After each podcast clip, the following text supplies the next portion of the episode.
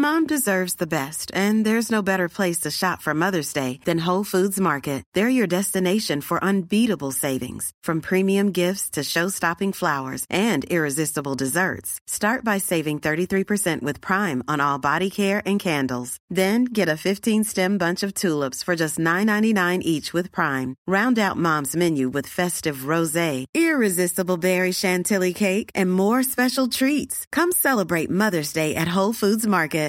One size fits all seemed like a good idea for clothes Nice dress. Uh, it's a it's a t-shirt. until you tried it on. Same goes for your healthcare. That's why United Healthcare offers a variety of flexible, budget friendly coverage for medical, vision, dental, and more. So, whether you're between jobs, coming off a parent's plan, or even missed open enrollment, you can find the plan that fits you best. Find out more about United Healthcare coverage at uh1.com. That's uh1.com. Sie hören den Podcast Niemand wird verurteilt. Jetzt bist du safe hier in unserer Bubble. Maria und Nils helfen dir bei deinem Struggle. Jetzt bist du safe, hier kannst du sein, was du willst. Jetzt bist du safe mit Maria und Nils. Anal. Anal. Wusstest du, dass äh, der Vorname von Lana Del Rey rückwärts gelesen Anal heißt? Nee. Also auf eine Art wusste ich es ja schon. Ja, Es ist, ich habe es mir nur nie klar gemacht. siehst du? Mhm. Und da lauern die Gefahren. Ja, absolut. Herzlich willkommen zu einer neuen Folge Niemand wird verurteilt, dem Podcast, in dem Maria und ich niemand verurteilen, außer Oder? Arschlöcher. Was? Oder? Was? Oder? Was? Ist es wirklich wahr? Ist es wirklich Was? wahr? außer Arschlöcher oder Einander. einander. Und selbst, wollte ich sagen. Und selbst einander. Einander. Ich verurteile mich nicht. Ich halte mich ja für ideal. Ne, einander heißt ja nicht sich selbst. Also wir verurteilen uns ja nicht selbst. Mhm. Weil ich bin ja super. Ja. Bei dir ist halt Optimierungsbedarf, aber Ja. bei mir ist alles Bingo Bongo, wie man so schön sagt. Alles Paletti. alles, alles im Lot. alles Tutti Frutti. ja. Du, Nils, Maria? was ist deine Anmod fertig? Achso, ähm, herzlich willkommen. Äh, schön, dass ihr alle wieder dabei seid. Wir haben, ich habe ja vor kurzem wieder eine Fragerunde auf Insta gemacht. Es gab übrigens äh, immer mal wieder die Fragen, wann denn diese Fragerunden sind. Und da muss ich die enttäuschende Antwort geben, dass ich das nicht sagen kann, weil die sehr spontan passieren, weil sie nach Gefühl passieren. Ihr müsst einfach mitfühlen. Ihr müsst mir einfach auf Insta folgen und mitfühlen. Wann könnte er mal, wann wäre jetzt so, wenn ihr so denkt, hm, ich habe so das Gefühl, jetzt könnte mal wieder eine machen, dann passiert es meistens auch. Dann mache ich meistens wieder eine Fragerunde und dann könnt ihr da eure Fragen loswerden. Denn die Fragen und Geheimnisse, die mir in diesen Fragerunden erzählt werden, sind sozusagen Unterrichtsmaterial für Maria und mich hier, Anschauungsmaterial, denn wir suchen einzelne davon raus, wenn das für euch okay ist. Wir bitten auch darum, wenn ihr nicht möchtet, dass die im Podcast auftauchen, so ein kleines Hashtag dazu zu schreiben. Das erkläre ich aber immer, wenn die Fragerunden sind. Ähm, aber wenn das für euch okay ist und wir das hier besprechen, dann äh, kann das immer wieder passieren, dass auch euer Geheimnis oder eure Frage dabei ist und hier von Maria und mir besprochen wird. Das Ding ist halt, wenn Nils Fragerunde macht, dann muss er auch danach irgendwie einen Abend frei oder Zeit haben oder so, damit er das nicht nur in den Äther schickt und dann nicht drauf reagieren kann. Deswegen kann er das auch nicht planen. Richtig. Und der muss natürlich auch in der richtigen Stimmung sein. Das kommt, das kommt noch erschwerend hinzu. Ich frage mich immer bei, bei, dieser, bei dieser Erklärung, frage ich mich immer, wenn diesen Podcast jemand hört, der gar kein Insta hat oder da nichts mit Ja. zu tun hat, ist das dann super confusing Langweilig einfach. Oder ist es nur langweilig? Das langweilig wäre okay, dann könnte man sagen, okay, er bleibt trotzdem dran oder sie und wartet, bis es losgeht. Ja, aber das ist, äh, das ist, muss man ja sagen, ein absolutes Können, was unsere ZuhörerInnen haben. Warten, bis es endlich losgeht. Ich frage mich, wenn so meine Ja. Eltern zum ersten Mal niemand wird verurteilt hören würden, Ja. was sie aus Langeweilegründen wahrscheinlich sowieso nicht machen, aber die würden doch am Deine Anfang Eltern wissen einfach nicht, was gut ist. Die würden am Anfang noch sagen, was, was labert der da? Was, Ja, aber das machen die ja wieso- auch. wie- Was haben wir da in die Welt gesetzt? Ja, aber das fragen sie sich ja auch, wenn du bei ihnen bist und den Mund aufmachst. Also das macht ja einfach gar keinen Unterschied. Das stimmt. Ja. Das wir, wir, wir streben ja alle nur nach Anerkennung unserer Eltern. Ich habe ich, mir ist zuletzt mal aufgefallen, ich habe auch öfters mal, oder nicht öfters, aber hin und wieder mal NBE-Gäste, mit denen ich auch so ein bisschen meine Eltern beeindrucken will. Ja. Ja. Also du hast ja die Liebe deiner Eltern Ja, und meiner. ja. Und du bist ja das Lieblingskind meiner Eltern. mein Bruder und ich haben abgedankt Ja. und äh, wir haben die Bühne freigeräumt für das eigentliche Lieblingskind meiner Eltern, Nils. Ich bin ja auch ein bisschen, bisschen liebenswerter als ihr beide. Aber, ja, das muss man ehrlich, also wirklich ohne Sarkasmus, ja, das stimmt. Moritz und ich sind einfach beide Grumpy Smurf Ja. Und du bist Happy Smurf. Ja. Und meine Eltern mögen lieber Happy Smurf. Da wissen sie, Kann man es ihnen verdenken? nee, überhaupt nicht. Also ich, oder Moritz ist eigentlich Grumpy Smurf und ich bin Klugscheißer Smurf. Braucht auch kein Mensch. Wir sind richtig, also wir sind Smarty Smurf ist es, glaube ich. Smarty Smurf. Wir sind ähm, überraschend anwesende Kinder. Also dafür, dass Moritz Mitte 30 ist und ich 40, sind, haben wir ein extrem enges Verhältnis zu meinen Eltern und sehen die auch oft. Aber wir sind auch einfach richtig nervig. Es gibt doch diesen Schlumpf mit der Brille, der immer auch, der immer auch Papa Schlumpf immer zustimmt und so und sagt, Papa Schlumpf, hast du was gesehen? Ja. Da hat einer was, da hat einer was weggeschlumpft. Ja, aber das ist ja Aslick Smurf. Ne, aber der ist auch immer so der Klugscheißer. Ich habe keine Ahnung. Hast du jemals die Schlümpfe gelesen oder geguckt? Ja, ich habe bestimmt mal, also als Zeichentrickfilm auf jeden Fall. Ja. Aber ich mochte das auch nie. Warum nicht? weil ich die nicht auseinanderhalten konnte. Ich bin, ich kann die nicht auseinanderhalten und ich, ich, ich kann damit einfach nichts anfangen. Und wenn auch in einem Zeichentrickfilm die Katze das Böse ist, weiß ich nicht. Ja, die Katze von Gargamel. Ja. Da kann ich nichts mit anfangen. Mich haben die Schlümpfe auch immer an Gartenzwerge erinnert. Und das Gartenzwerge finde ich scheiße. Ich finde ich find Gartenzwerge auch scheiße und die Schlümpfe erinnern gar nicht an Gartenzwerge. Und die Schlümpfe sind richtig geil. Ich denke so oft über die Schlümpfe nach. Und, und Das, das ist übrigens das Hauptzitat. Ich denke so oft über die Schlümpfe nach. das ist wirklich wahr. Das, das ist mein neues T-Shirt. Ich denke so oft über die Schlümpfe nach. Nils Bokeberg 2023. Na, und es ist so, ich, mir fällt immer, wenn ich über die Schlümpfe nachdenke, auf, dass ich sie immer vergessen habe und wie genial ich sie eigentlich finde. Ich liebe die Schlümpfe. Die Geschichten, die Comics sind super. Das ist ja Peyo, der die damals gezeichnet hat. Ähm, also die Originalgeschichten, die sind so gut und Du so bist witzig. also klugscheißer Schlumpf. Ich habe die so gerne gelesen, als ich Kind war und die sind, haben aber so eine gute, die haben alle so einen guten Drive. Die Schlümpfe sind viel besser als Asterix und Lucky Luke zusammen. Und sind sie auch besser als die Gummibärenbande? Ja, easy. Aber das ist ja, die Gummibärenbande sind ein Mythos. Die Gummibärenbande hatten einen brillanten Titelsong, aber die Folgen waren echt langweilig. Guck dir heute nochmal die Gummibärenbande an, wirst du genau, wirst du genau checken, was ich gemeint habe. Aber die hatten auch so einen Grumpy Bär. Ja, aber das war eben, es war halt auch, es war eine Schlumpf, eine Schlumpfe-Kopie, es war eine Robin Hood-Kopie, es war die Kopie der Kopie der Kopie, aber Gummibären. Ja, diese Musik war mega. Hier und dort und überall. Da, da, da, da, da, da, da, da. das sind die Gummibären, das sind die Gummibären. Und ich meine, sie sind ja auch als Robin Hood-Truppe angelegt und so, das ist ja völlig haben ja auch so Klamotten an. ist ja Ne? okay, ja, ja, genau. Aber es ist. Die waren äh, eigentlich so eine Mischung aus Schlümpfen und Glücksbärchis oder so. Genau, naja, genau, im Grunde genommen. Aber die sind, die sind gar nicht so, die sind inhaltlich nicht so stark. Ey, früher konnte man auch noch wirklich jeden Scheiß pitchen, ne? Pass auf, Gummibären, die Dinger, die ihr isst, wisst ihr ja, ne? Und dann wohnen die aber im Wald. Ja, aber sie sind ja nicht an, sie sind ja nicht an Gummibärchen angelehnt, sondern sie heißen Gummy Bears, weil sie Bären sind, die so super, so, so flummi-mäßig Die können so hüpfen. springen können Ja, und ja. hüpfen können. Ja, Aber sie heißen halt trotzdem genauso. ja, ja. Aber es ist, ja.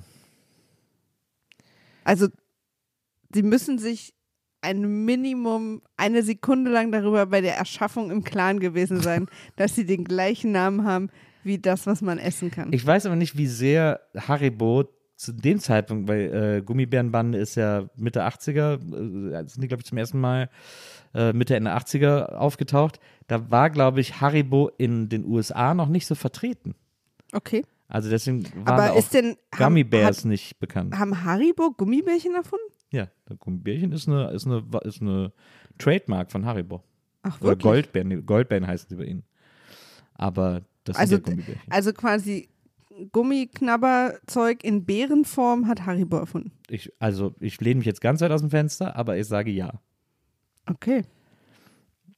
Weil in Amerika waren ja, war ja so Fruchtgummi gar nicht so, äh, so eine Sache. Also da gibt es halt viel so dieses, dieses Licorice nennt sich das ja da, so zum, zum Kauen, so diese langen Hier, pass auf. Frucht. Der Gummibär wurde 1922 vom Bonner Unternehmer Hans Riegel Hans erfunden. Riegel, Haribo. Ja, Hans ja, Riegel ja, ja. Aber jemand, der Hans Riegel heißt und dann Gummibärchen herstellt, will halt auch wirklich Streit. Ne? Sein Unternehmen Haribo brachte den sogenannten Tanzbären, seit 1960 erst Goldbär genannt. Vorher war es der Tanzbär. Äh, das erste Mal auf den Markt und ist bis heute Marktführer. Die ursprünglichen Tanzbären waren nicht nur größer als die heutigen Gummibären, sondern auch weicher, weil das aus anderen Dingen hergestellt wurde. Bestimmt Okay. so Asbest oder sowas. Ja, ja. Die waren ja erst aus einfach so Patronenhülsen.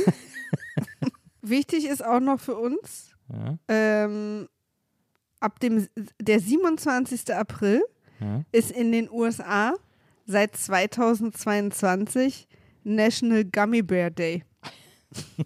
Also lass, lass uns einfach mal, lass es uns. Ich habe eine Idee. Ein guter Kompromiss ist doch, also jetzt zum Verbleiben, ja. dass ich recht habe. Aber, aber, ähm, also du hast ja eigentlich auch immer recht. Ja. Nur jetzt halt gerade nicht. Okay. Ich muss übrigens an der Stelle mal sagen, dass ich Gummibärchen nicht so gerne esse. Ich habe früher ganz gerne diese Colaflaschen gegessen Ja. und ich mag auch die, diese, diese, äh, ähm, wie sagt man nicht Lollis, sondern wo das grün ist und dann kann man den Finger da so reinstecken und dann ist es rot. Also es ist ein Frosch. Nee, also es hat einen grünen Kreis Ja? und ein rotes Ding oben dran und man kann so den Finger so reinstecken und dann dran, so dran lutschen. What? What are you Und da, das ist aus? Gummibären. Das aus Gummibären. Wisst ihr, was ich meine? Was ist das für eine Fantasiekamelle, die du da Wie, beschreibst? wie nennt man Das- die, war das aus wie der nennt DDR man die oder was? Dinger, die man immer kind, Babys in den Mund steckt? Schnuller. Ja. Schnuller hießen die, glaube ich. Und du hast einen, einen grünen Schnuller auf den Finger gesteckt, in den Mund gesteckt, dann war der rot? Nee, nee. Äh, das, das war quasi ein, äh, so eine Schlaufe, eine grüne. Ja. Und, und dann ging von der Schlaufe so ein Dings ab und das war rot. Und ich glaube, die hießen Schnuller. Ich bin sehr aufgeregt deswegen. und du weißt überhaupt nicht, was ich meine. Also ich kenne diese, ich kenne diese Fruchtgummischnuller, die hatten immer so eine zähe Masse, die hat immer sofort an den Zähnen geklebt. ja, Und die, und da meinst du einen, der dann einfach zweifarbig war, oder was? genau. Ja, ja, hier, guck mal. Ähm, jetzt geht direkt hier ein Amazon-Link auf. ähm, Mini-Schnuller. Guck mal, die sind immer so runde Dinger und das Ende ist immer rot. Okay, verstehe. Die habe ich auch gerne gegessen. Aber vor allem diese Colaflaschen habe ich gerne gegessen. Die Colaflaschen habe ich auch mal gemacht. Und, aber, so die ganz normalen Gummibärchen, die Ja. Goldbärchen mochte ich nicht. aber, ja, doch, Ich mag auch Gummibärchen einfach nicht so gerne. manchmal auch am liebsten an Fruchtgummi mag ich aber das, dass diese, das noch so eine Schaumschicht hat, diese Ja, weiße Schaumschicht. das ist wirklich, Frösche zum Beispiel und so. da muss ich ehrlich sagen, Scheidung, Nummer löschen, verstehe ich nicht. So, also die Frösche selber finde ich so lecker, aber es gibt ja noch andere Sachen, die das haben und das liebe Magst ich. du auch diese, diese Mischpackung, wo, wo es dann auch so Sachen gibt, die weiß und schwarz und weiß sind und so diese ganzen komischen. auch. Lakritze meinst du? Ja, aber da gibt es ja immer diese, wo ich so das Gefühl habe, irgendwer in der Gummibärchenfabrik hat die ganzen Reste zusammengefegt und in diese eine Tüte reingemacht, wo dann so unterschiedliche ja- Sachen drin sind, also du meinst die so Colorado? alle nicht schmecken. Meinst du ja. Colorado? Da gibt es schon geile Sachen. Da ist ja manchmal auch ein Frosch drin, da ist ja manchmal auch Ach, das ist doch nur eine eine, eine Schutzbehauptung. Schlange drin, da ist ja Mhm. manchmal sind ja auch diese geilen Himbeeren drin mit diesen Zuckerkügelchen Ja. außen dran. Aber warum ist es überhaupt so gemischt? Ist so, als wenn du dir eine gemischte Tüte am, am Bütchen holst. Hm. Nee, ja, Mhm, okay. Ist doch schön, ist doch eine schöne, war doch immer schön. Gemischte Tüte war doch immer schön. Es gibt gar nicht mehr so viele Kioske, wo ich mir eine gemischte Tüte machen kann. Ja. Aber in Berlin ist, war das in Berlin auch eine Sache, gemischte Tüte? Weiß ich nicht. Also gab es schon mal, aber eigentlich eher auf der Kirmes als im Laden. Ja, bei uns war das in jedem Bütchen, konntest du das. Ja, wir, uns war Hygiene schon immer wichtig. Ja, genau. Das ist ja wirklich, da muss man ja wirklich sagen, Berlin wird ja auch die Hygienestadt genannt. Ja, absolut. Das ist ja, du kannst ja vom Ja, Boden essen. ja. Also wirklich, das muss man ja wirklich mal sagen. Na, jetzt tu mal so, als wäre dein Köln irgendwie so schickimicki. Nee, aber ich habe es ja nie behauptet über In, Köln. in Köln, da bestolperst du einmal und hast einen Penis im Mund. Da musst du auch schon richtig aufpassen. aber einen besonders schönen Penis. Ja, aber ist der sauber? I don't know. I doubt it. Ja. I doubt it. Aber, ähm, aber wir hatten in Wesseling den Rademacher und das war, ähm, da musste man dann klingeln, dann hat der, dann äh, konnte man ins Tor rein und dann hatte der da auf so einem Hinterhof, so ein alter Mann, an so einem kleinen Fenster, das er dann aufgeschoben hat, hatte der so sein kleines Bütchen, wo man sich eine gemischte Tüte machen konnte. Du bist auch wirklich, also das, was in Wesseling alles los war. Das war aber, das ist aber im Bist du Rheinland. der Baron von Wesselinghausen? Ich, ich würde es mir wünschen, aber im Rheinland gab es oft, also es gibt ja auch, es gibt ja auch im, im Ruhrpott diese Bütchenkultur, aber die gibt es natürlich auch im Rheinland. Und äh, da gab es es oft, dass so Bütchen so semi-privat betrieben wurden, also aus so Privathäusern raus. Dass Leute dann am Fenster aber so ein komplett normales Bütchen eigentlich eingerichtet haben. Aber man hat schon gesehen, dass es eigentlich in einem Privathaus war. Und das ist irgendwie, das ist etwas, was ich sehr stark mit dem Rheinland verbinde. Ist es, meinst du, das war eigentlich legal? Ja, klar, das wäre nicht anders gegangen. Ich hatte, ich hatte eine Freundin in der Grundschule, ja. äh, die hat mit ihren Eltern und ihrer Oma zusammen in einer ziemlich großen Wohnung gewohnt. Mhm. Und eins der Zimmer war, hat die Oma einfach als Tierpraxis benutzt. Das war wahrscheinlich nicht so legal. Nee, aber das ist so, also dieses, wir machen hier einfach zu Hause was, Ja. war irgendwie früher ein Ding. Ja. Ich frage mich, ob es immer schon illegal war oder ob es einfach eine Zeit lang nicht, also irgendwie sich niemand drum geschert hat. So. Ja. Ja, bei diesen Bütchen, da ist ja dann auch draußen Aber ich weiß Werbung, genau, was du meinst. Es ist aber nicht nur so ein Kölner Ding, ich kenne das auch. da ist ja dann auch draußen Werbung angeschlagen und so weiter. Also das kannst du ja nicht. Heute nennt man das Hofladen. Na, Hofland ist ja noch was anderes. Das ist ja deine große Ja, Leidenschaft. ich weiß, aber es fühlt sich ein bisschen so an. Nur als dann Bütchen, Ja, also ja, klar, inhaltlich. ja. Aber ich finde es irgendwie, ich finde es aber cool, weil es ist ja oft auch in so Wohngegenden gewesen, dass dann so Leute sagen, weißt du was, ich mache jetzt hier, guck mal hier, mein, mein Wohnzimmerfenster. Ja, so ein Mini-HO irgendwie auch. Mein Wohnzimmerfenster zeigt zur Straße raus und hier ist eine Schule in der Nähe. Mach doch mal ein Bütchen, ist doch Absolut. schön. Schön eine heiße Hexe, ich habe eine Mikrowelle zu Hause. Genau, können die Leute sich ein Bierchen kaufen, die Kinder können sich Süßigkeiten kaufen, Zigaretten, alles, was die Leute brauchen, finde ich irgendwie, finde ich irgendwie, fühle ich, fühle Ja, ich irgendwie total. Ich fühle es auch, aber lass es uns nicht tun. nee, ist vielleicht die Zeit der Bütchen ist vielleicht vorbei.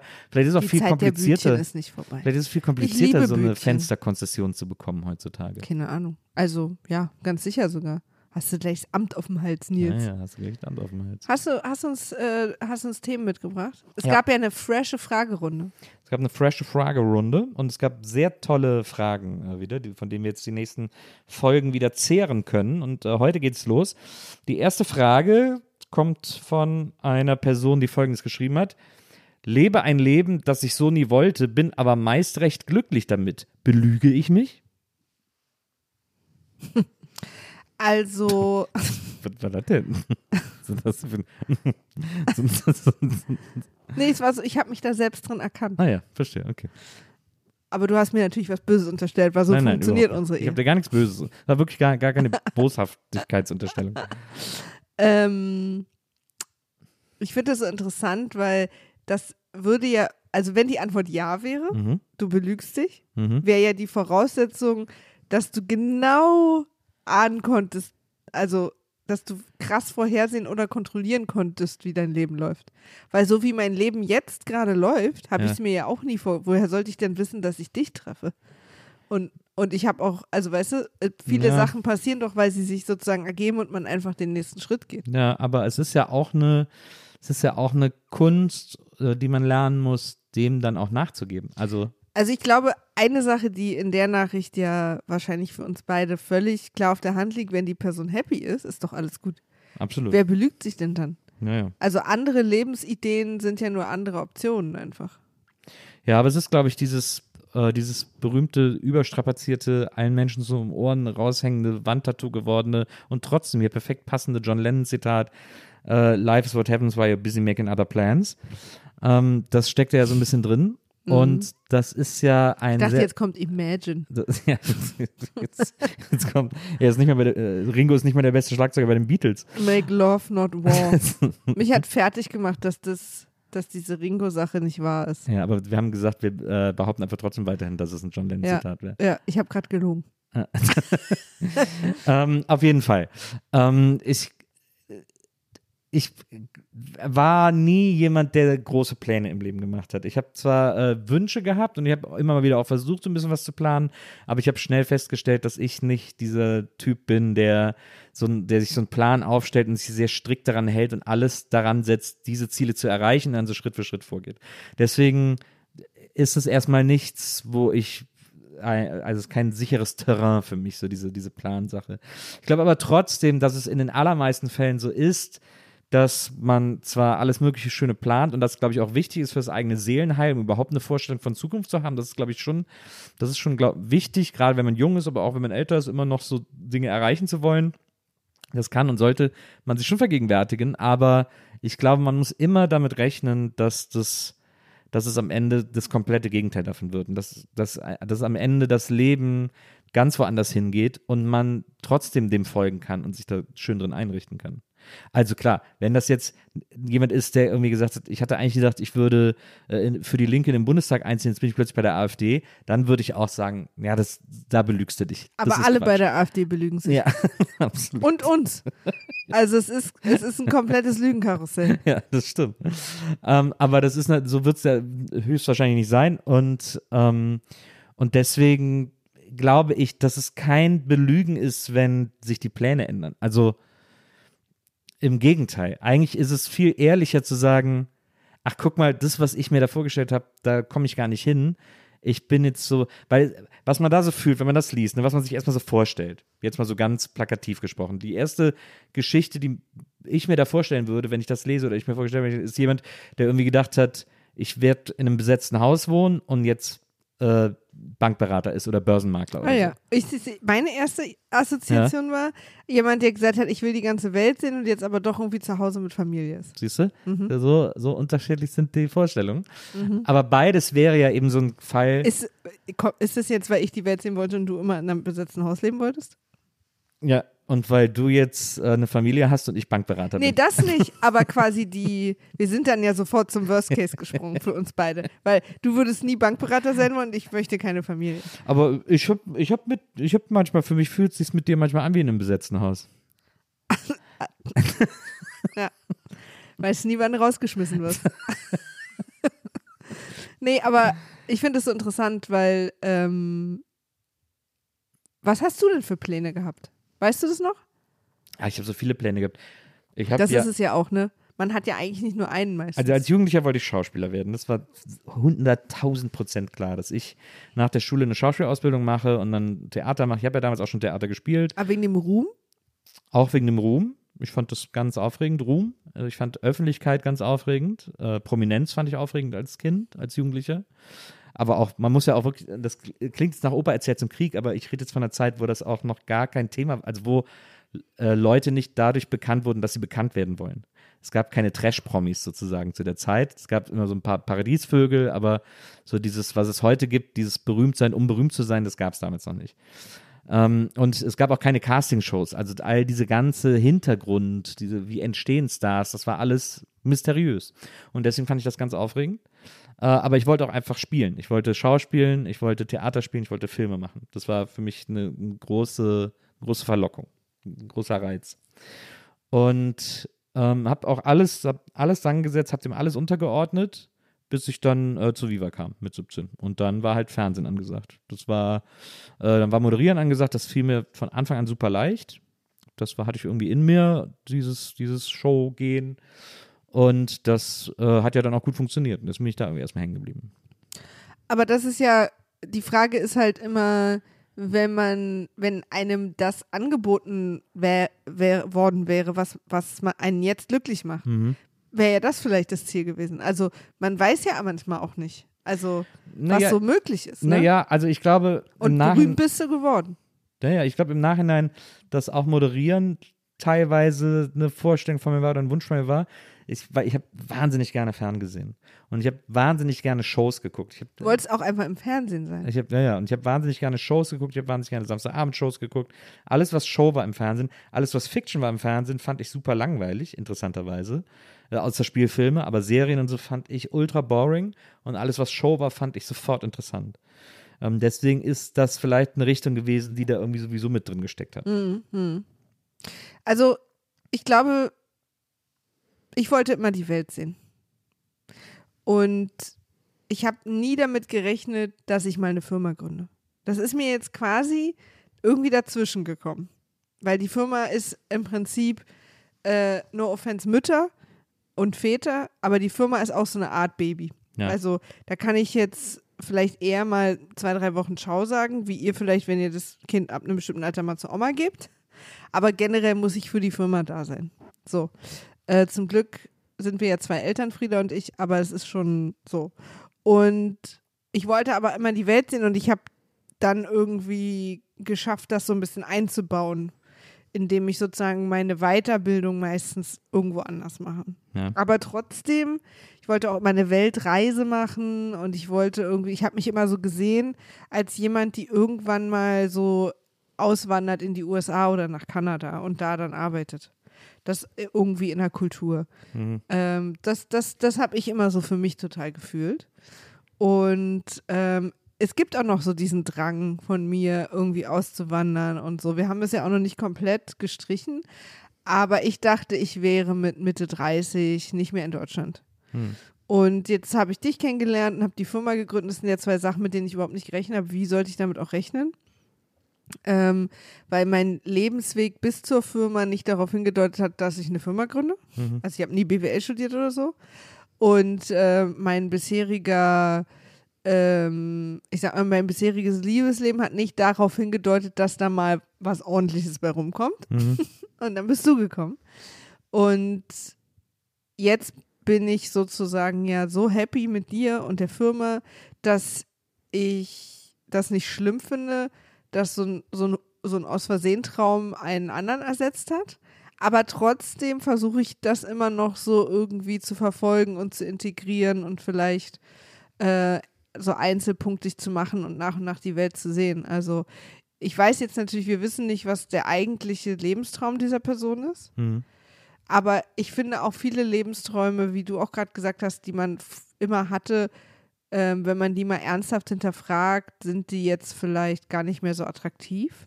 Also ich, ich meine, wir schwärmen immer von Savannah und so in den USA, dass wir da hinziehen wollen, aber jetzt in den USA wohnen generell ist für mich jetzt nicht mehr so ein Standardwunsch, wie es früher mal war. Mhm.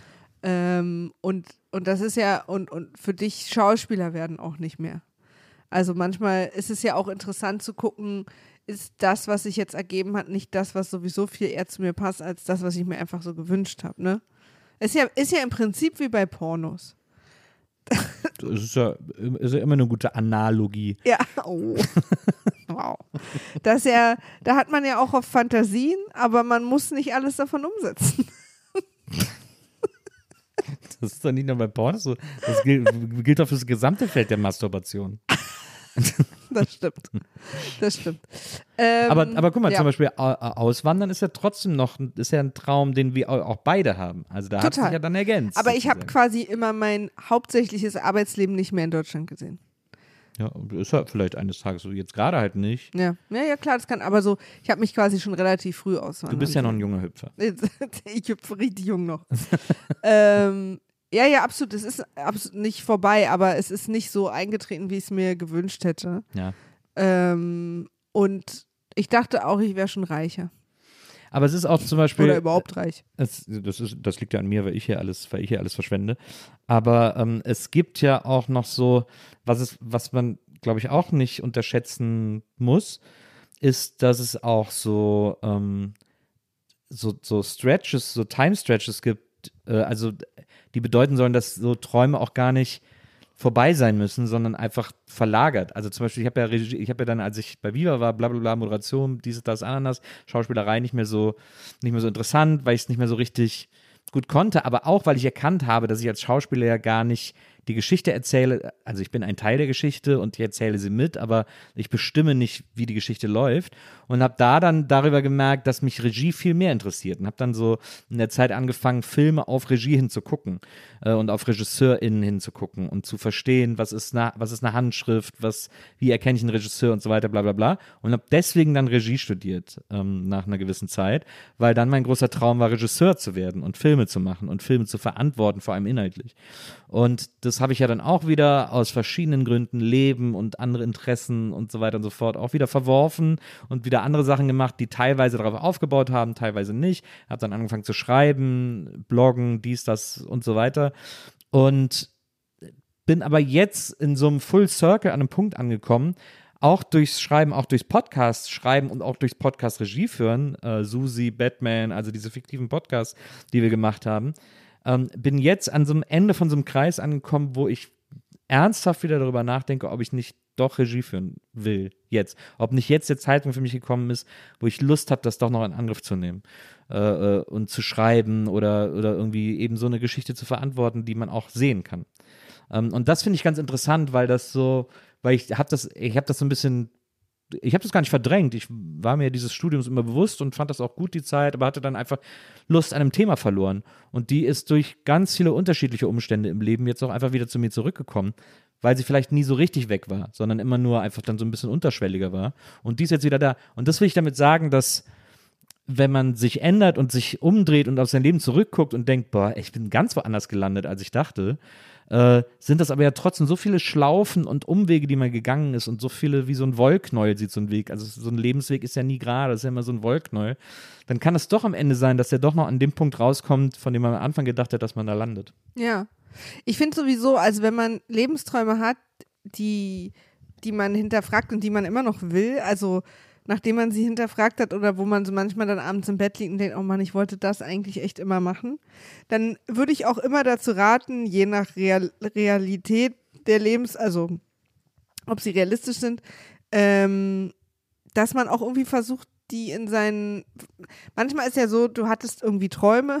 Das ist ja so der Klassiker. Klingt so ein bisschen negativ, aber du hattest Träume und äh, dann kam halt eine Familie zum Beispiel und so Verpflichtungen, ne, mit Ja. Kindern zum Ja. Beispiel. Ich finde es aber total wichtig, dass man immer seine, die Träume, die man, wo man wirklich, oh Mann, ich will das wirklich noch machen, Mhm. dass man die nicht aus dem Auge verliert und entweder versucht zu integrieren, falls es Mhm. möglich ist, Mhm. Und vor allen Dingen immer so seine Partner und Partnerin, wenn man welche hat, da auch immer so mit reinholt und sagt, ey, das würde ich mir wirklich nochmal wünschen, äh, dass man, weil was das Schlimmste ist, und das passiert dann nämlich oft, wenn man diese unterdrückt, weil ich habe jetzt hier Verpflichtungen Ja. und Verantwortung, dann kommen die halt irgendwie so in Form einer Midlife-Crisis manchmal raus und dann verlässt man irgendwie äh, die Partner oder stößt sie so vom Kopf, ich muss jetzt raus, ich muss es jetzt nochmal erleben, weil man den, den Partnern, der Partnerin oder der, seinem Team oder seiner Family oder was auch immer nie die Chance gegeben hat, quasi über die Jahre, wo das so in einem gebrodelt hat, so daran teilzunehmen, dass man vielleicht gemeinsam überlegen kann, wie können wir das denn für dich möglich machen? Also, oder wie können wir das so machen, dass wir da integriert sind oder wie können wir so machen, dass dass wir das irgendwie einbauen oder dass wir sagen, ach cool, lass uns das in zehn Jahren machen. Also, dass alle so ein bisschen Teil davon sind, weil was ich immer ganz schlimm finde, ist, wenn egal wer dann irgendwie so nach 15, 10, 15, 20 Jahren plötzlich so ein, das war immer mein Traum, ich konnte das wegen der Familie oder wegen der Umstände oder weil wir hierher ziehen mussten oder wegen deinem Job konnte ich das nie machen und jetzt, jetzt reicht's mir, jetzt kam das alles hoch, jetzt will ich raus und so, Ja. weil das ist dann so ein, äh, da hat dann ja dein Gegenüber keine Chance. Ja, ja, So. absolut. Und das finde ich total wichtig, dass man, also, äh, was eine Beziehung wirklich überhaupt nicht gebrauchen kann, sind Märtyrer. Und es gibt ja so eine Märtyrergeneration. Es Ja. ist ja dieses, äh, ich habe mich aufgegeben für die Familie. Unter Schmerzen geboren. Ja, ich habe mich aufgegeben für die Familie, aber auch äh, nicht, nur die, nicht nur die Frauen, auch die Männer. Ich habe irgendwie, ich musste euch ja ernähren, deswegen habe ich diesen schrecklichen Job angenommen. Oder eben die, die, die äh, Person, die die Kinder kriegt, die dann Ich sagt, war ja, früher mal Rocker. ja, genau. Ich bin zu Hause geblieben, um euch großzuziehen. Oder was auch immer. Ja. So, ich finde Märtyrer wirklich, ich kann mit Märtyrer nichts anfangen. Außer als Auto. Ja, genau. Ja. Da sind Märtyrer gut, damit man nicht den Sitz immer vorne klappen muss und Ja. sich den Kopf stößt. Absolut. Mann, Nils. Okay, ich finde es leider lustig, aber ich bin gerade nicht in der Stimmung zu lachen. ähm, und das finde ich aber so wichtig, dass man, weil ich finde, ich finde es wichtig, dass man seine Träume, auch vor allen Dingen, wenn sie ernst sind, auch regelmäßig kommuniziert und äh, dann es ist meine Aufgabe als Träumeinhaberin, dir die zu kommunizieren. Mhm. Und es ist deine Aufgabe als mein Partner in Crime zu überlegen und mir aktiv das Gefühl zu geben, dass du das ernst nimmst und wir mal gucken, wie wir das umsetzen, auch wenn es jetzt gerade nicht geht Ja. ähm, oder wie wir es zum Teil umsetzen oder wie wir es irgendwie integrieren oder was wir zumindest machen können, damit ich nicht das Gefühl habe, ich muss das so unterdrücken. Ja.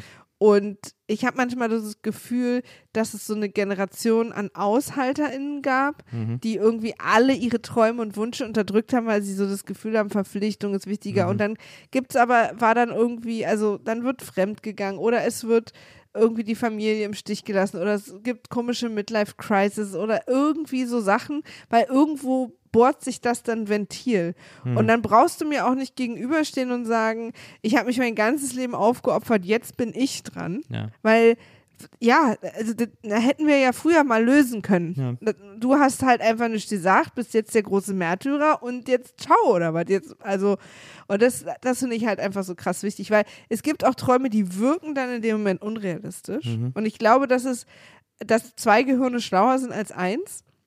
Und dass, wenn man sich hinsetzt und sagt, ich habe gerade überhaupt keine Idee, wie wir das jetzt lösen könnten, äh, aber ich, ich will das unbedingt irgendwie mal machen oder so, kann man sich zu zweit, wer weiß was überlegen. Also dann fällt einem, du willst zum Beispiel irgendwie wahnsinnig gern mal eine Zeit lang auf jeden Fall in den USA leben und dann überlegen wir halt zusammen, ob wir irgendwie mal ein Konzept schreiben für einen Podcast, für ein Buch oder ob du mal so ein, so ein Semester so ein Studium da machst oder ob wir dich sogar als Dozenten da unterkriegen oder so. Man muss einfach dann irgendwie kreativ werden. Ich, ich würde dann sozusagen ja mit einer Fernbeziehung leben, was mir sehr schmerzlich ist, aber es ist mir dann, also das ist ja dein Traum und ich, ich freue mich, wenn du dich freust, auch wenn ich dann kurz traurig bin, wenn wir Tschüssi sagen. Oh Gott. Naja, äh, aber so, das gehört einfach dazu, finde ich. Ja. Also es man ist nicht nur für sich und seine Träume verantwortlich und damit meine ich auch, dass man sie kommuniziert, dass man, äh, dass man den Menschen in der Umgebung die Chance gibt, die mir mitzuerfüllen, sondern auch, ich bin auch für deine Träume verantwortlich. Und ich will, ich will deine Träume kennen, ich will die wissen und ich will helfen, die für dich möglich zu machen. Hm. Und wenn dann irgendwie von zehn Träumen irgendwie wir einen hinkriegen, da, da, da geht es ja oft auch nur, dass man sich damit nicht so alleine fühlt oder dass man das irgendwie zusammen bespricht. Oder, und wenn man dann nur sagt, pass auf, wir machen das zusammen, wenn wir 60 sind oder so. Hm. Also, und das, das finde ich mit Träumen halt ganz wichtig. Also mit Lebensträumen und mit Wünschen, die man sich noch erfüllen will und so, dass man nicht, ja, das konnte ich alles nicht, ich musste mich kümmern, ich hatte Verpflichtungen. Ja, vielleicht, aber es ist ja auch nicht fair gegenüber deinem Partner, weil das ist ja eh immer, ich habe das alles nur für euch getan. Hm. Ist halt, naja, aber wir hatten ja gar nicht drum gebeten. Deswegen lasse ich das auch nicht gelten. also, das sind eh, wenn, wenn man sich gegenseitig Gefallen tut, die, um die eine andere Person nicht bittet, das ist meistens, kommt es aus einem netten Ort, aber daran können keine Bedingungen geknüpft sein. So. Mit 17 hat man noch Träume, da wachsen noch alle Bäume. Was willst du, was willst du jetzt noch erleben? Was, was, was ist dein Traum, Nils? Ich wollte nur kurz noch sagen, das wollte ich noch ergänzen zu dem, was du gerade gesagt hast. Mach erstmal Papier Sorry. in Ruhe. Mach Sorry. in Ruhe das Kabel richtig. Das Kabel ist mir runtergefallen, Leute. Technische Probleme. Was ich noch sagen wollte, ist, es ist auch nicht schlimm, weil du jetzt gesagt hast, man muss die Träume immer kommunizieren. Ich stimme dir da auch zu. Aber es ist auch nicht schlimm, und das wollte ich quasi zu deinem ergänzen, zu deinem, aber auch anknüpfen an das, was ich davor gesagt habe, sagen, dass man auch mal einen Traum vergisst oder aus den Augen verliert. Ja, ja, absolut. Und äh, irgendwann hat ja wieder zu dem zurückkehrt. Äh, Ja. auch, aber auch irgendwann wieder zu dem zurückkehrt und einem der wieder einfällt. Und dann kann man ihn ja auch immer noch kommunizieren, aber es ist jetzt nicht, man muss jetzt nicht Ja. jeden Traum immer auf dem Schirm haben. Nee, nee. So. Also das Ich rede auch nur von den Träumen, die man immer auf dem Schirm hat Ja, und dann so abends alleine drüber nachdenkt, ach, eigentlich wäre ich jetzt viel lieber oder so. Ähm, so, was, äh, was will ich mir noch erfüllen, hast du gerade gefragt. Ne? Ja, was, wär- was ist ein Traum, den du dir noch erfüllen willst? Na, also einmal, du hast es gerade schon angesprochen, dieses, dieser Amerika-Aufenthalt, dieser USA-Aufenthalt, auch wenn es jetzt gerade gar nicht so ein witziges Aufenthaltsland ist, äh, ist es trotzdem etwas, wovon ich immer noch sehr träume, überhaupt auch mal im Ausland länger zu leben ähm, und nicht mehr in Deutschland zu leben, ist ein großer Traum von mir. Ähm, Regie führen tatsächlich, also Film oder Serie. Ähm, das ist auch etwas, was ich mir noch durchaus zutraue und wo ich irgendwie Lust drauf hätte. Ähm, sogar auch wieder Theater spielen, hätte ich auch wieder Lust drauf. Ähm, Und ein großer Traum von mir ist ja auch mal so eine, so eine Solo-Tour zu machen mit einem äh, Programm, wo wir irgendwie alle zusammen Spaß haben. Also das sind, glaube ich, so die Main-Träume, die Ja. ich im Moment so habe. Wo ich auch nicht weiß, ob ich die alle erfülle oder es schaffe, die alle zu erfüllen oder die alle auch verfolge mit dem notwendigen Eifer. Aber das sind auf jeden Fall im Moment, glaube ich, so die Hauptträume, die ich habe. Ja. Kennst du ja auch alle. Ja, kenne ich alle. Arbeiten wir auch an allen. Ja. Das stimmt. Und deine? Kenne ich bestimmt auch alle. Also auch ins Ausland. Über eine längere Zeit gerne. Ähm, das wäre auf jeden Fall ein Traum von mir. Aber du möchtest Ähm. gerne ins kalte Ausland. Nö, nicht unbedingt. Aber für mich ist Wärme kein Muss, wie bei dir. Ja. Also du willst ja in ein Ausland, wo es keinen Winter gibt. Ich, ich will in ein Ausland, wo ich immer im T-Shirt rumlaufen kann. Genau, das brauche ich nicht unbedingt. Ich habe nichts gegen Kälte im Winter. Aber ich komme auch mit dir mit. Ich kann ja immer wieder herkommen, wenn ich richtig Lust habe auf Kälte. Auch auf Auch Mensch, emotional. äh, menschliche Kälte, da ist Deutschland der Ort. Deutschland ist the place to be. ähm, ich würde gerne, Kaltland, Maria. ich würde gerne mal ein Buch schreiben. Ja.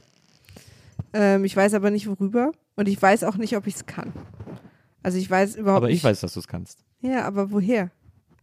Weil ich dich kenne und weil ich, ähm, weil ich deine sprachliche Begabung kenne und deine Vorstellung von Sprache und ich auch schon Sachen gesehen habe, die du geschrieben hast und deswegen weiß, dass du auch ein Buch schreiben könntest. Was meinst du mit meiner Vorstellung von Sprache? Naja, wie du formulierst, wie du, äh, wie du Sprache, also wie du Formulierungen denkst, wie du Sätze denkst, wie du äh, semantisch so drauf bist. Verstehe.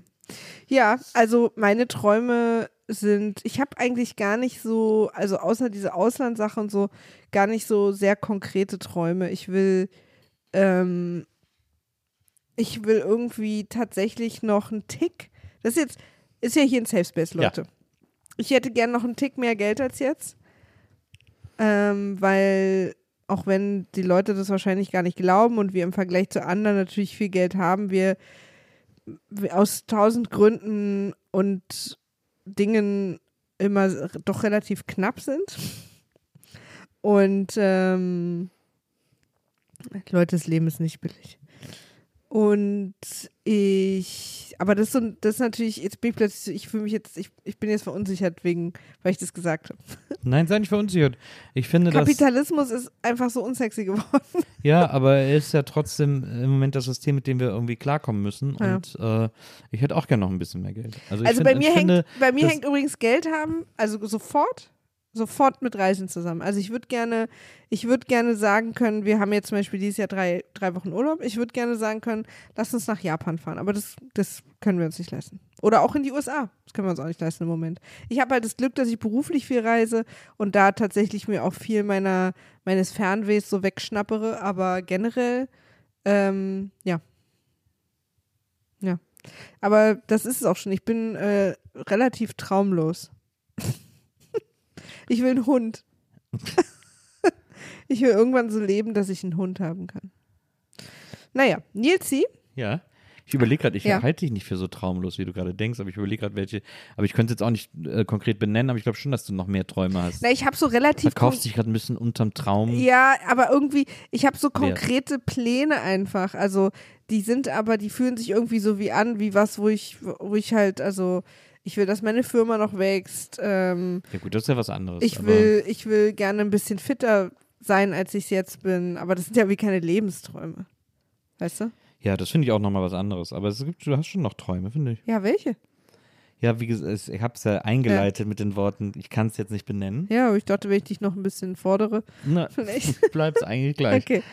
Ja, also du, vielleicht reiche ich noch Träume nach, Leute. Ja, die große Traumnachreichung von Ja, 2023 das wird sie sein. wird auf jeden Fall in diesem Podcast passieren. Hast du noch eine kleine zweite Frage für uns? Ich habe noch eine äh, kleine zweite Frage für uns, die ich auch sehr interessant fand. Folgendes. Wie sag ich ihr, dass ich nichts Ernstes will? Glaube, sie verliebt sich, wollte doch nur Spaß haben. Und dann frown, smile, also, also Mhm. traurig Smiley. Wollte oder wollten doch nur Spaß haben? Aha, da sehen wir wieder Little Miss Semantik. Äh, ist in the house. Wollten. Ja, das ist nämlich was anderes. Wollten. Weil das, ja, aber das ist ja was anderes. Mm, Ist was anderes. Ja. Ja. Beide. Da hatten, sie- also weil wollten deutet darauf hin, dass sie das mal besprochen haben. Ja. Mhm. Ja. Tja, Wah, wah. ja. Also äh, sich vorher abzusprechen, was man irgendwann mal emotional empfinden wird und was nicht, ist, läuft ja in der. Regel sehr gut. Sind wir wieder bei Plänen. Sein Traum war, dass sie sich nicht verliebt. Ähm, ich wollte übrigens äh, noch zur, ganz kurz noch zur Person vorher, habe ich nämlich ganz vergessen, Oh. abschließend sagen, du belügst dich nicht. Nee, du belügst du dich nicht. belügst dich nicht, Vor allen wenn Dingen, sich Pläne ändern. Wenn du happy bist, wo Ja. du jetzt bist, Pläne, wenn sich Pläne ändern oder du Sachen vorhast, die du noch nicht gemacht hast, heißt ja nicht, dass du sie nie machen kannst. genau. Und auch wenn du sie nie machst, wenn das andere, was dir über den Weg gelaufen ist, auch geil ist, go for it. Und vielleicht poppen sie wieder auf, vielleicht nicht. Ja. Ich wollte mal David Bowie heiraten. Das wird nun Lass es, lass es passieren. hundertprozentig nicht mehr klappen. Aber das, ich wollte das noch kurz so abschließen. Ja, ja, ja, du hast recht. Du hast Also, recht. jetzt, du bist, jetzt du sind bist wir sehr aber, lieb. Jetzt sind wir hier beim nächsten Problem. Ähm, wollten doch nur Spaß. Ja. Mm, Das ist natürlich, du sagst jetzt, haha, selber schuld. bisschen- Nee, so nee, nee. Ich sag, haha, ihr wolltet Emotionen planen. Ja, ja, aber das ist trotzdem so dieses Nelson-Ding. Aber ich. Nelson Mandela meinst du, ne? ich klar, der, der Nelson Mandela-Effekt. ähm, aber ich bin doch etwas gnädiger in meiner Reaktion, weil ich finde, dass das in so einem Fall tatsächlich die Verantwortung der Person ist, die sich verliebt. Äh, kann da nichts für. Also es ist ja niemand verliebt sich aus Boshaftigkeit. Ich habe das schon ein paar Mal als Rachemove benutzt.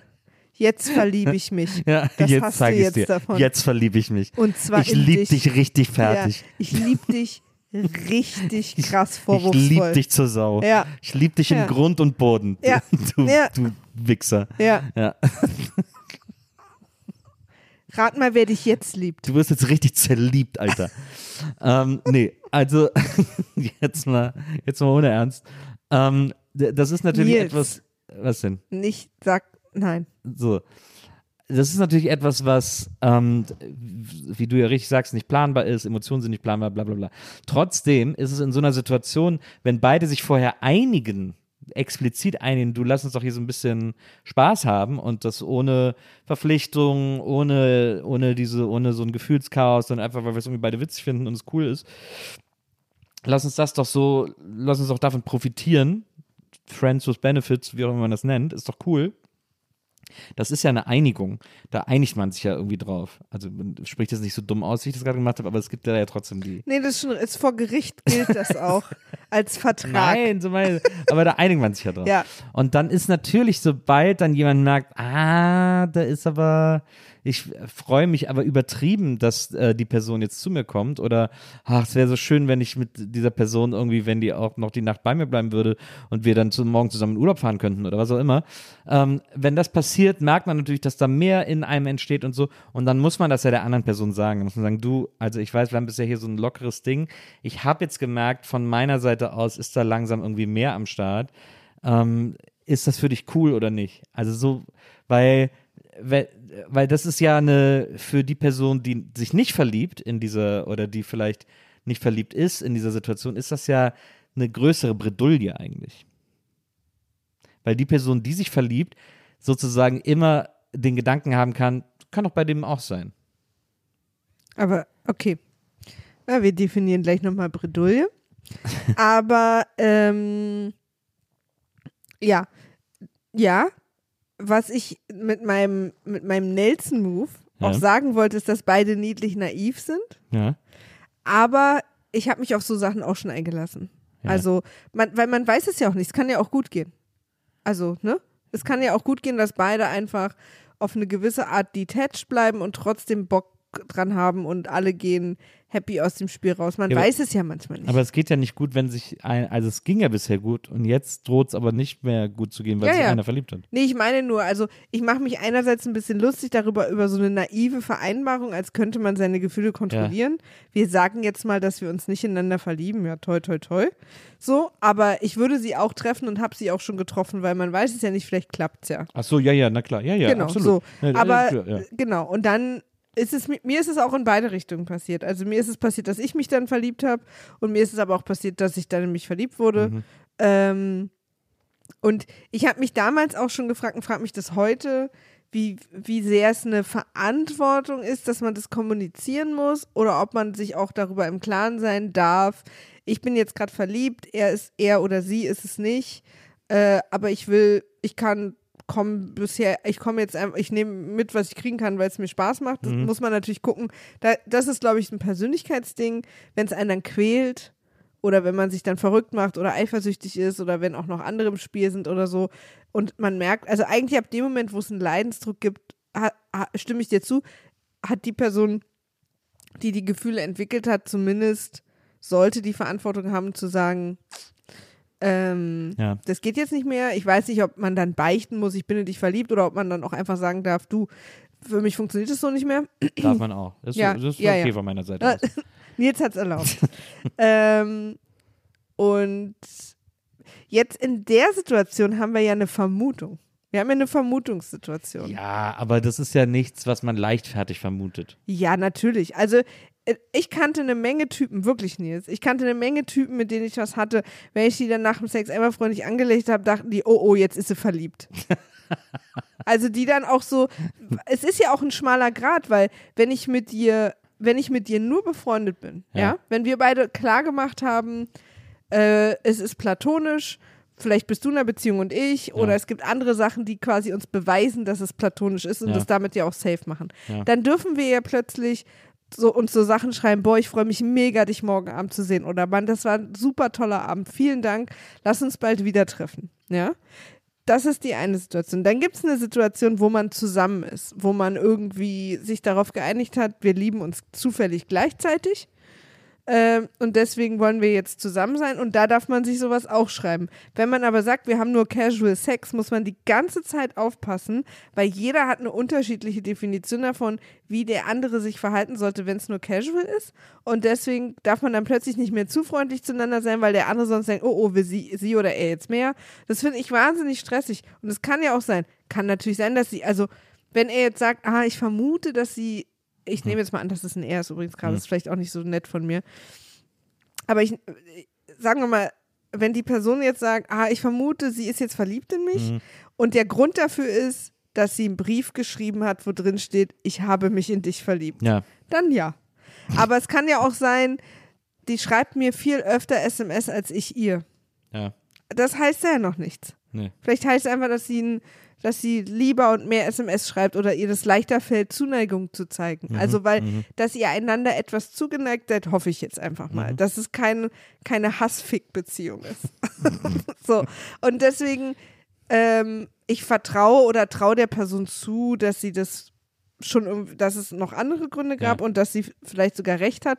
Ich will aber nur sagen, dass, ähm, dass es nicht unbedingt sein muss und dass man auch gucken, also ich frage mich halt, oder ich frage dich, weil du bist jetzt die Einzige im Raum. Bin gerade anwesend. Ja. Wenn du eine sexuelle Beziehung anfängst Ja.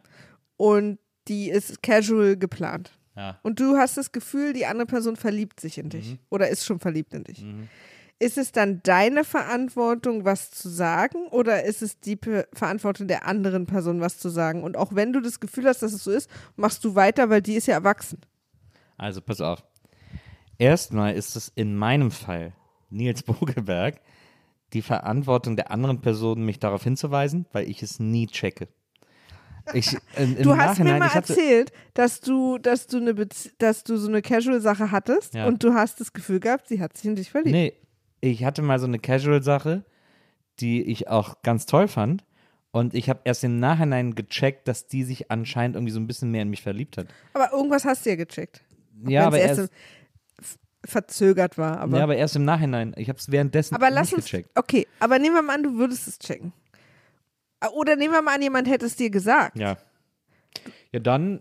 Mh, Würdest du dann trotzdem sagen, aber vielleicht kommt sie damit klar und wenn nee, sie nee, damit klarkommt. Nee, dann ist mehr nee? Verantwortung bei Ah, Also, ja. weil ich es weiß, ist mehr Findest? Verantwortung bei mir. Ah ja. Weil ich, äh, weil ich finde, dass äh, Menschen, die lieben, müssen immer geschützt werden, weil die nicht so richtig, weil da ist nicht mehr alles so super rational. Okay, dann bin ich aber seit acht Jahren nicht zurechnungsfähig. Ja, das, das stimmt ja auch, aber ähm, Hm. Ich liebe dich halt so. Richtig aber auch. Aber ich, ich finde, äh, Menschen, die verliebt sind in einem Konstrukt, in dem nur einer verliebt ist, äh, müssen, sind ein National Treasure, müssen under all costs geschützt werden, weil sie selber die Schutzschilde so runterfahren, in der Hoffnung, dass da was passiert und ich als Gegenüber aber weiß, dass das nicht passiert, dann muss ich die schützen und dann muss ich eigentlich gehen. Okay. Ich verstehe es. Also ich, ich habe keine richtig, richtige Meinung dazu, weil ich beide, weil ich das verstehe, wie du es argumentierst, weil ich aber auch sage, gebt den liebenden Menschen ihre Selbstentscheidung zurück. Weißt du? Ja, haben sie ja, aber es ist halt, Liebe ist ja so. Ich will nicht, dass du mir, nehmen wir mal an, wir hätten jetzt diese Affäre, diese Casual-Affäre. Ja, Und du hast das Gefühl, ein ziemlich starkes Gefühl, dass ich mich in dich verliebt habe. ja, Und du bist aber nicht in mich verliebt. ja. und du sagst zu mir, ich glaube, du bist in mich verliebt, deswegen höre ich jetzt auf. Wer ich stinke sauer, wer, wer bist du das denn zu entscheiden? Ja, dann musst du halt stinkesauer sein. Aber Okay. es, ist, es ist trotzdem dann meine Verantwortung, weil du würdest es niemals beenden. Und du würdest immer hoffen, dass ich mich, dass ich vielleicht doch mich umentscheide. Also das ist erstmal eine ganz freche Unterstellung, weil vielleicht bin ich ja auch noch so Frau meiner geistigen Fähigkeiten, Okay, dass ich bis zu einem gewissen Grad das auch einfach genießen kann und merke, wenn es für mich einen Leidensdruck gibt, gehe ich. Nee, das, nein. Das kannst du nicht, wenn du verliebt bist. Das ist doch gelogen. Du Natürlich bist doch nicht, können Leute doch, das. du bist doch nicht, als selbstbewusste, als selbstbewusste, sich selbst gern habende Menschen, und das sind, ich war es auch nicht immer, aber ich glaube, wenn mir das jetzt passieren würde, könnte ich das selber gut entscheiden. Aber ich finde, könnte ich darauf aufpassen, ab wann es mich verletzt und ab wann es ein Problem wird und dann gehe ich. Ich glaube, dass, ich glaube, du überschätzt die, ähm, die, das Empfinden für Trennschärfe, wenn man verliebt ist. Ich glaube, du unterschätzt Menschen, die verliebt sind. Nee, überhaupt nicht. Ich war immer Doch. verliebt. Ich war immer verliebt. Ja, aber du unterschätzt die. Du glaubst nicht, dass die noch Herr ihrer eigenen Doch, sie sind natürlich, ich will es jetzt nicht, sie sind ich jetzt nicht bin aus, ferngesteuert. ich, ich habe mich von, ich habe, äh, ich habe mich oft verliebt in meinem Leben und wenn ich gemerkt habe, dass da irgendwie, dass es mich sehr verletzt, also sicher als jüngere Person fiel mir das noch schwerer, absolut. Also jüngere Personen müssen wahrscheinlich eher beschützt werden, aber je älter ich wurde und je mehr ich mich auch gut kannte und je mehr Erfahrung ich auch hatte, gab es für mich immer einen Punkt, wo ich wusste, okay, jetzt gehe ich. Jetzt, jetzt tut es mir nicht mehr gut. Ja, aber ich finde trotzdem, dass in der, in der Beziehungsdynamik von einem, von einer, äh, von zwei Menschen, in, bei dem der eine in den anderen verliebt ist und der andere in den anderen aber gar nicht, ist, finde ich, eine größere Verantwortung bei dem, der nicht verliebt ist. Für die Beziehungsdynamik. Ach, vorhin hast du es andersrum gesagt. Nee. Überhaupt nicht. Ich finde, der muss dann, der muss dann gehen. Der muss dann sagen, nee, das, ich kann dir das nicht geben. Und ich Ja. will nicht, dass du glaubst, dass da noch was passiert, weil da wird nichts passieren. Mhm. Und deswegen gehe ich. Ja, ich glaube, also ich stimme dir nicht hundertprozentig zu. Dieses völlige Absprechen von Selbstschutz von Verliebten finde ich, finde ich nicht richtig. Ja, aber ich will dir nicht, guck mal, wenn ich jetzt was mit jemand hab, der oder die in mich verliebt ist, die mir, der oder die mir äh, sein oder ihre Liebe gesteht. Und ich bin nicht verliebt in diese Person. Ja. Ich finde die sexy, ich finde die anziehend, aber habe null Verliebtheitsgefühle für Ja. diese Person. Dann spreche ich der nicht ab, selbstbewusst zu sagen, äh, okay, lass uns weitermachen, weil äh, ich kann ja selber entscheiden, wann ich gehe. Ja. Das spreche ich der Person nicht ab. Aber sie wird trotzdem, jedes Mal, wenn wir uns sehen, dieses, diese gemeinsame Zeit, die Mhm. wir haben, die wir verbringen, auf ihr, sagen wir mal, emotionales Liebeskonto einzahlen.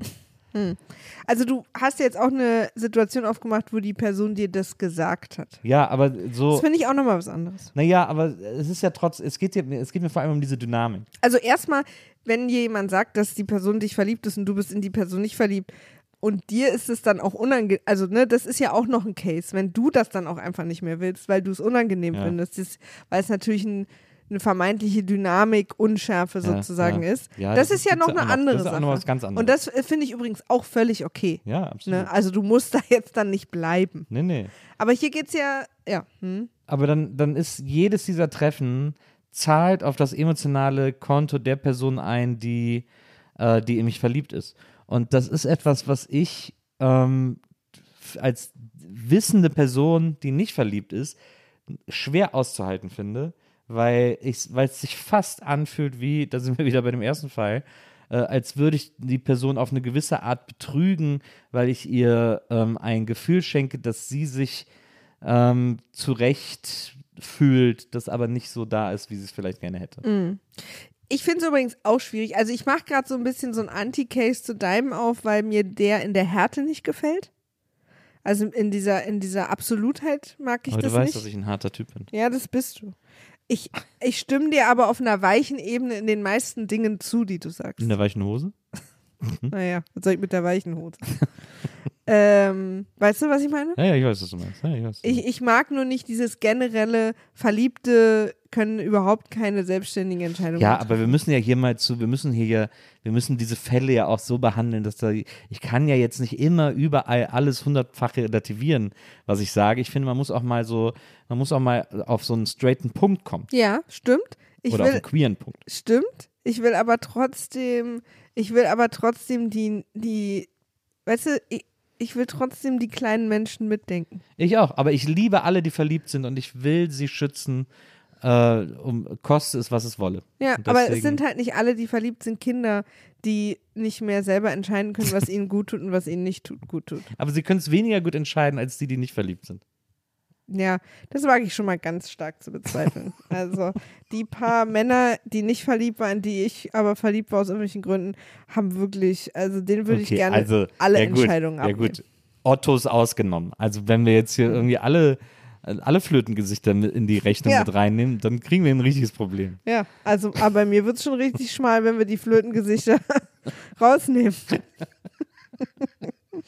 mein, mein Lieblingsflötengesicht. äh, also, ich meine, wenn ihr, du und die Person jetzt nochmal an unseren Ja. Hörer oder unsere Hörerin gesprochen, wenn ihr eine eine gute, also ich weiß ja nicht, ob ihr nur Sex habt oder ob ihr euch auch gut, ob ihr euch auch mögt Ja. ob ihr euch auch gut versteht und auch vielleicht sogar ein Stück weit befreundet seid, who knows. Aber da geht es jetzt natürlich, ist die Frage, ja, wenn kein Sex mehr, dann brauche ich die auch nicht mehr. Oder Ja. ist die Frage, da ist sozusagen auch noch eine andere Ebene dabei und daraus ergibt sich dann wiederum die Frage, ob man da mal ein offenes Gespräch einfach sucht. Ja, wenn es da eine andere Ebene noch gibt, also so eine freundschaftliche Ebene, dann muss halt quasi der Sex wegfallen. Ja, das wird dann wahrscheinlich erstmal auch, da wird wahrscheinlich erstmal alles wegfallen, weil da muss man, glaube ich, erstmal so ein bisschen Abstand So kriegen. sag ich doch. Ja. Das ist ja das, was ich sage. Nee, aber ich meine, da würde ich jetzt, er kann jetzt zum, er oder sie kann jetzt zum Beispiel zu ihr gehen und sagen, ich will das nicht mehr. Also ich, für mich funktioniert es nicht mehr. Ja. Und das einfach beenden. Ja, Das ist ja eine Option. ja. Da gibt man sozusagen nicht preis, dass man das Gefühl hat, so. Oder eben, ob man sagt, ey, ich habe irgendwie das Gefühl, du hast vielleicht da ein bisschen mehr Gefühl als ich und ich will dich nicht verletzen. Wollen wir da mal drüber sprechen? Ja. So. Das sind ja, also, ne? ja. Wenn es jetzt quasi nur eine, wie du immer so schön sagst, Bumse ist, da muss man ja auch nicht die große, das große emotionale Gespräch führen. Klar. So. Das, äh, das stimmt. Aber ja, ich meine, die Frage ist sowieso, wann man das große emotionale Gespräch führt. Also wenn, äh, weil es war ja nie eine Beziehung, wenn die andere Person da plötzlich eine Beziehung draus Natürlich machen war es will. eine Beziehung. ja, also keine Liebesbeziehung. Ja. Äh, und wenn die andere Person da plötzlich eine draus machen will, dann, wie, also man muss schon, ja, es ist schwierig. Ich glaube, du weißt schon selber, ob, ob es ein Gespräch bedarf oder nicht. Ja, Also, das ist doch eine gute Lösung. Ja. Also, liebe, liebe Person, die es geschrieben hat, du weißt schon selber, ob es da Gespräche nein, ich meine, ob du, ob du da quasi noch eine andere Form von Beziehung draus retten willst oder nicht, wie gern du die andere Person hast, wie, Mhm. wie gern oder gut ihr beide solche Gespräche führen wollt. Also ich würde so ein Mhm. Ja. Gespräch immer führen wollen, du nie.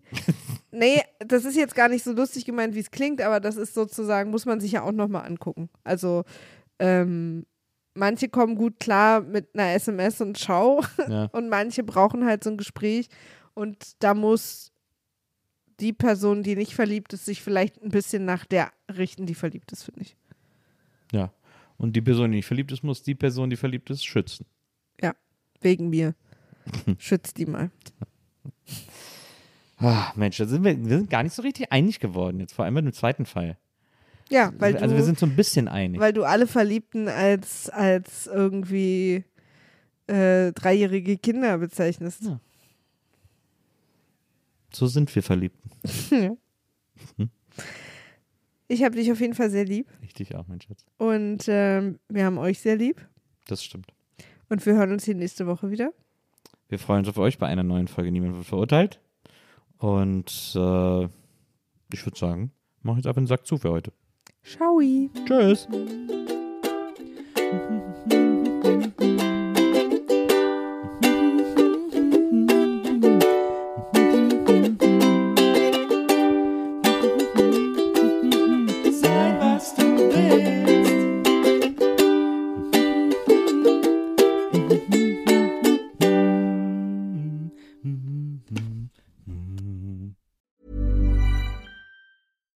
Deserves the best, and there's no better place to shop for Mother's Day than Whole Foods Market. They're your destination for unbeatable savings, from premium gifts to show-stopping flowers and irresistible desserts. Start by saving 33% with Prime on all body care and candles. Then get a 15-stem bunch of tulips for just $9.99 each with Prime. Round out Mom's menu with festive rosé, irresistible berry chantilly cake, and more special treats. Come celebrate Mother's Day at Whole Foods Market. Planning for your next trip?